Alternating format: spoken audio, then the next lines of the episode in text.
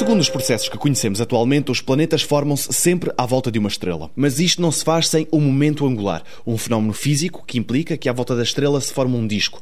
Ora, é neste disco que ficam as poeiras, hidrogênio, hélio, gelo e rochas que vão dar origem aos planetas num processo que dura milhares de anos, mas que até é curto à escala do sistema solar. O difícil é que esta aglomeração comece. Depois, com o aumento da força da gravidade exercida pelo protoplaneta, mais rapidamente ele se forma. Alexandre Correia, professor e investigador no Departamento de Física da Universidade de Aveiro, diz que tudo parecia conhecido até há pouco mais do que 10 anos. Quando se descobriu o primeiro planeta extrasolar, de uma só vez, tudo se alterou. Que existe um disco em torno das estrelas e que os planetas formam nesse disco, nós sabemos. A composição do disco já é mais duvidosa. Agora, a grande dúvida está como é que é este processo de crescimento dos planetas dentro do disco. Até há cerca de 10 anos atrás, nós estávamos convencidos que sabíamos tudo, porque conseguíamos simular em computador os discos e formávamos sempre sistemas idênticos ao sistema solar. O problema é que desde há 10 anos para cá começaram-se a descobrir planetas em torno de outras estrelas e nós descobrimos planetas em zonas do sistema que os nossos modelos nunca previam. Eram completamente impossíveis de ser previstos pelos modelos que nós tínhamos até então.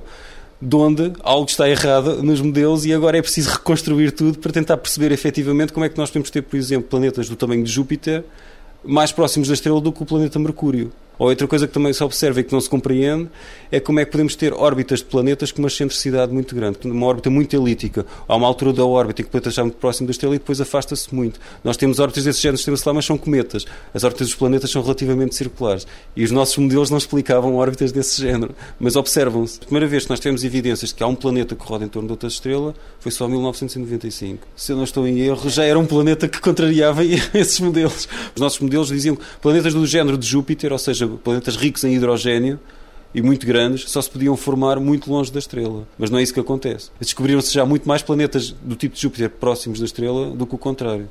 É mais fácil observar planetas grandes do que planetas pequenos. Portanto, não quer dizer que não existam sistemas como o sistema solar, só que é muito mais fácil observar os outros. Portanto, existe aqui, observacionalmente, existe uma vantagem para, para os grandes. O que é certo é que existem os grandes também. Os pequenos também podem existir. Aliás, um existe de certeza que é o nosso.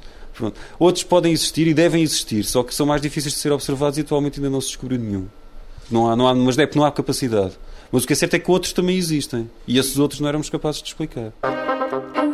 Para o próximo 125 perguntas sobre ciência, o tráfego intracelular.